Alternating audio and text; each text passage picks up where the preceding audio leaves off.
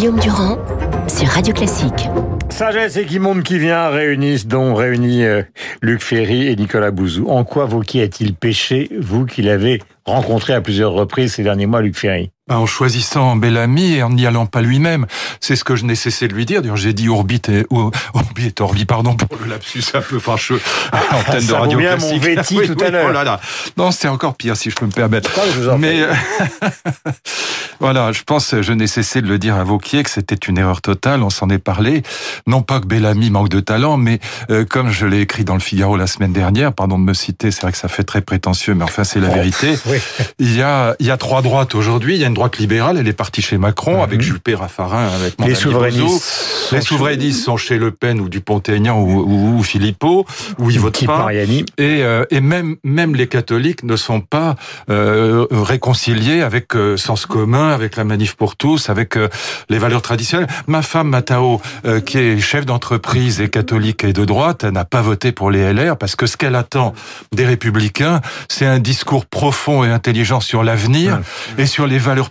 politique, pas sur les valeurs personnelles du passé, mais la tradition. Vous nous citez Aristote et, Platon, et maintenant voici que votre épouse débarque ce matin. Mais exactement. Et donc, elle, elle a raison. Et tous les chefs d'entreprise que je connais, j'en connais un paquet, ont voté pour Macron ou se sont abstenus, mais n'ont pas voté pour hmm. Bellamy. Quand je lisais chez mes amis dans le Figaro, c'est formidable, Bellamy a rassemblé son camp, je disais, mais, il hmm. rêve. C'est le contraire. Il a fait fuir. Et c'est pas de sa faute, je parle pas du talent personnel. Il a fait fuir les libéraux chez Macron, il a fait fuir les souverains chez Le Pen, et, il est, et, même les catholiques n'ont pas tous voté pour lui. Et donc c'est une erreur totale de la part de Vauquier. J'ai dit à Vauquier, il faut que tu y ailles toi-même et que tu fasses comme Sarkozy. Sarkozy, il a eu le talent de réconcilier les trois droites. Il était capable de parler Schengen aux souverainistes, de parler entreprise aux libéraux et de, et de dire que le prêtre et l'instituteur n'avaient pas le même discours hmm. pour les catholiques. Voilà. Il y a trois droites aujourd'hui, il fallait les réconcilier et c'est ce que Vauquier n'a pas fait. Voilà. Euh, ce serait une explication euh, tactique, mais sur le fond, est-ce que euh, Nicolas,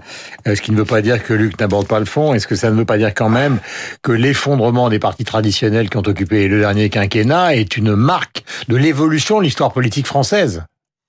Je crois que ça va au-delà de ça. Je pense que dans, dans, dans, dans toutes ça les... Va en plus au-delà de ça. mais en, fait, dans, dans, dans toutes les périodes de, de, de, destruction créatrice, de mondialisation, on voit cette polarisation de, l'opinion publique. Le 19e siècle a été vraiment marqué par ça. Donc on voit cette, polarisation entre ceux qui finalement, je schématise à outrance, mais ceux qui se sentent bien dans cette période, qui considèrent que l'avenir mmh. sera meilleur, et ceux qui sont inquiets et qui considèrent que mmh. tout ceci constitue une menace, une menace pour eux. Mais moi, ce que je regrette le plus, si vous voulez, c'est que euh, on a très peu abordé les sujets de fond quand même pendant cette campagne. Je vais vous donner un exemple qui est dans l'actualité, un exemple d'aujourd'hui pour bien me faire comprendre. Renault a annoncé qu'il voulait annoncer qu'il voulait se rapprocher de Chrysler Fiat.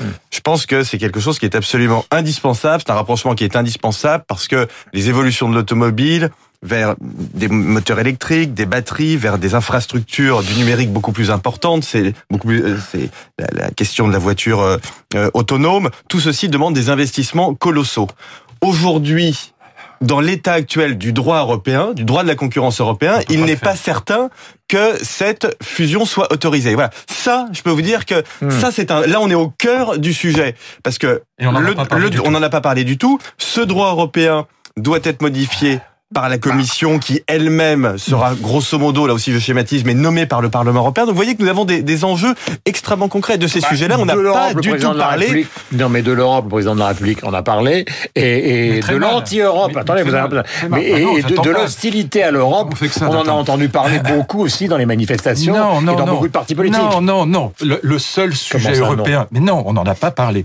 Le seul sujet européen, c'était ni l'immigration dont on a parlé à droite, ni l'écologie dont on a parlé euh, chez Macron le seul sujet européen fondamental, celui qui commande tous les autres, c'est la place de l'Europe dans la troisième révolution industrielle. Est-ce qu'on va être des sous-traitants des États-Unis ou pas? C'est la question de la souveraineté européenne. Et sur le plan euh, national, puisqu'il y, a deux plans, il y a, la question européenne et puis il y a la question nationale. Sur le plan national, c'est pas du tout Macron qui a gagné. Euh, c'est encore une fois la droite qui a imploser. Euh, c'est pas euh, et, et, ce vers quoi on va à nouveau, euh, c'est une bipolarisation. Marine Le Pen dit qu'elle a gagné. Euh, les macronistes disent on a gagné. Bon, voilà. La vérité, c'est que le scénario à l'italienne est en place. La, la seule question aujourd'hui qui se pose pour la, la présidentielle qui vient, c'est la question de savoir si Marine Le Pen sera encore totalement répulsive pour un certain nombre de gens, en particulier à l'extrême gauche, ou si on va vers un scénario à l'italienne où l'extrême gauche, comme c'est déjà en partie le cas, l'électorat évidemment votera plutôt pour le Front National parce que c'est le vote utile. Voilà, donc c'est pas du tout une victoire de Macron ni une victoire de la France. Euh, je suis en total désaccord avec mon camarade Bayrou. L'effondrement des partis traditionnels, le remplacement du débat droite-gauche par un débat centre-extrême est une catastrophe pour le pays. Vous êtes en train de nous dire, Luc, que soyons calmes ce matin, etc. Attendez-moi deux secondes. Vous êtes en train de nous dire ça d'attendre, mon ami. Attends, ça fait euh, voilà. Euh, on n'a pas la place de parler là. Ça... bah oui, c'est vrai qu'il faut être honnête. Bon, et donc voilà, il faut, il faut quand même dire les choses. Quelle est cette ire particulière ce matin brutalement? Jusqu'à présent, on a toujours dit de Marine Le Pen que l'un de ses problèmes pour les présidentielles, c'est qu'elle n'avait pas d'allié en dehors de Debout la France, de Nicolas Dupont-Aignan. Là, vous êtes en train de nous dire ce matin que le transfert des voix d'une France insoumise qui est partie en décapitoué oui. de l'électorat de France insoumise qui est parti en capilotade pourrait rejoindre. Donc bien sûr, en cas de débat entre Macron et Le Pen, la question qui se pose, j'ai pas de boule de cristal, je sais pas comment ce sera tranché, mais la question qui se pose est de savoir si euh, l'électorat de la France insoumise et, et d'une manière générale de toute la gauche, qui réduit quand même à peau de chagrin ce matin. Voilà, de tous les keynésiens. Oui, mais si vous c'est parce qu'elle est éparpillée là aussi. La vérité, c'est que Glucksmann a raison quand il dit que l'échec de la de la gauche aujourd'hui, c'est l'échec de la gauche plurielle, de son éparpillement. Et c'est la même chose à droite. Au fond, il y a trois gauches et trois droites. Il y a une gauche social-démocrate, qui est libérale, à la, à la Manuel Valls, à la, à la Rocard.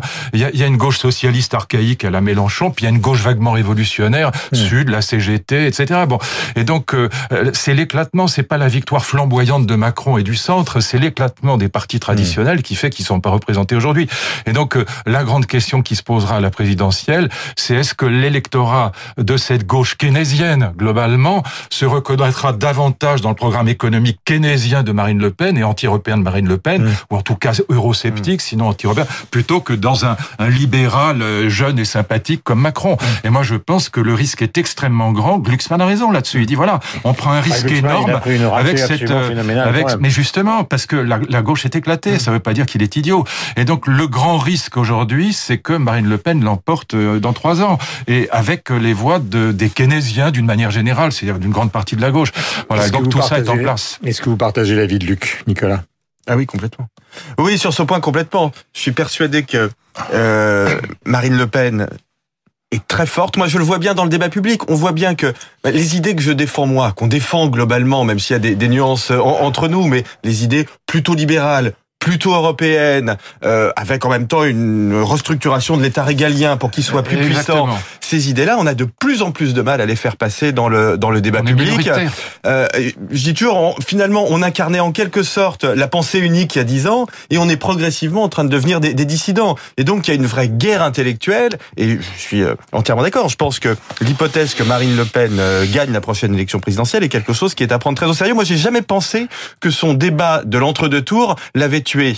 Euh, François Mitterrand avait inventé de faux attentats contre lui, avenue de l'Observatoire. Il a été ce qui était encore pire finalement que de rater un débat. Oui, c'était avant. Mais enfin, avant. si vous voulez, en, bien en termes, avant une candidature présidentielle. J'entends bien. Mais enfin, si vous voulez, en il termes, avait un passé lourd. Voilà, il avait un passé extrêmement lourd. Ça ne l'a pas empêché d'être Mmh. d'être élu. Donc non, je crois, je crois pas du tout à ça. En revanche, ce que je pense, c'est que les républicains se sont suicidés ou que Laurent Wauquiez a Absolument, tué les ouais. républicains Ah bah et je ne pense pas qu'ils puissent s'en remettre d'ici trois ans parce que je partage avec considérez Luc matin- Ferry et je pardonnez-moi de prendre moi-même mon Non, non, propre exemple, mais au contraire, c'est si un bon exemple. Moi, je, je considère que Laurent Wauquiez m'a jeté dans les bras d'Emmanuel Macron d'une certaine façon. Mais bien sûr. Parce que moi j'ai beaucoup de, de considération pour François-Xavier Bellamy, mais c'est très simple. Je n'ai pas ses idées. Mais oui, voilà. J'ai toujours voté à droite, mais je n'ai pas ces Pareil. idées. Voilà. Et je suis, j'ai beaucoup de reproches à faire au gouvernement et à Emmanuel Macron. Je l'ai écrit aussi dans, dans le Figaro il y, a, il y a quelques jours. Je pense pas que le programme d'En Marche, le programme Renaissance soit un programme formidable pour la France, mais je, je vote aux élections et j'ai considéré que j'étais plus proche du programme de la République en marche que de celui des de celui des Républicains. Et ça, je pense que si vous voulez, le- l'aller-retour aujourd'hui est impossible, en tout cas pas dans les deux ans et demi qui, qui viennent. Alors, ce qui est, pardon, juste pour aller sur ce que dit euh, Nicolas, qui va te fâcher encore davantage avec euh, Macron, d'ailleurs tu as dit très bien que tu avais voté pour lui par défaut, d'une certaine manière, parce qu'au fond c'est le moins bête, voilà, c'est le moins nul dans le paysage actuel, parce qu'il est quand même libéral et pro-européen, bon, et puis que c'est l'adversité à Marine Le Pen. Bon, on- je comprends très bien ça, mais maintenant ce qui va se passer, et ça c'est très grave, c'est que la recomposition politique, elle va se faire avec les Verts, ce qui pour moi n'est pas du tout une bonne nouvelle, parce que le programme économique des Verts, il est pas mieux que celui de Marine Le Pen. Deuxièmement, ça va être une politique keynésienne, c'est déjà le cas. Oui, les cas. 23 milliards d'euros qu'on a mis pour les gilets jaunes, c'est de la relance par la consommation, et c'est de la relance par la consommation sur le creusement de la dette et des déficits. Donc exactement le contraire de ce que tu défends.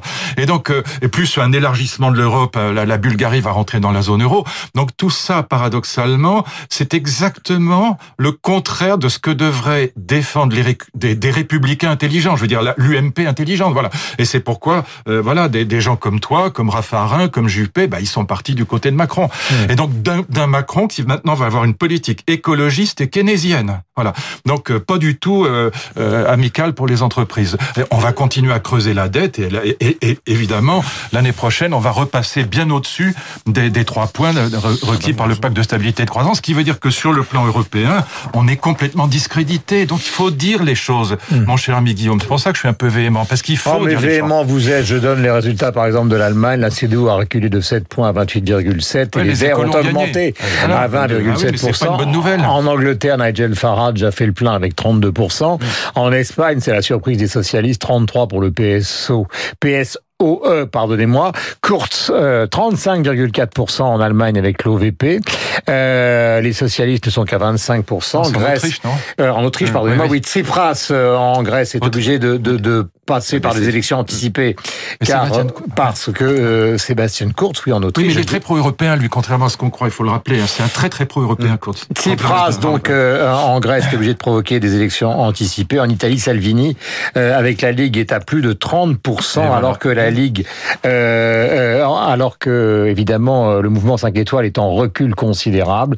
Et pour terminer, donc, euh, eh bien, nous avons euh, d'autres partis. Ben, J'ai donné l'Angleterre, donc c'est parfait. Orban, Nous si je puis me permettre de jeter, Orban a plus de 50%, Plus de donc on voit que le 50%. climat... Enfin, c'est- Et- c'est- pour ça que l'hypothèse, encore une fois, Oui. d'une Marine Le Pen à l'Élysée, ce qu'a dit Hollande, d'ailleurs Hollande, c'est quand même un, un politologue il aussi. dans la détestation de Macron. Mais c'est pas le problème. Le problème, c'est l'analyse politique. L'analyse politique, c'est que tout est en place maintenant pour que le seul duel, de toute façon, c'est Macron-Le Pen. Et donc, quand il y a qu'un seul duel, quand il y a aucune alternative, bah, la démocratie est morte.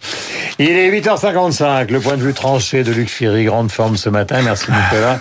Non, Je rappelle à tous ceux qui nous écoutent, sagesse et folie du monde, qui vient, Luc Ferry, Nicolas Bouzou. J'en sais rien, c'est vous qui devez le savoir. Oui, c'est Ixon. Ah, vous l'avez- Ah, bah. Vous l'avez écrit quand même. Euh, il est l'ai pas 8h56.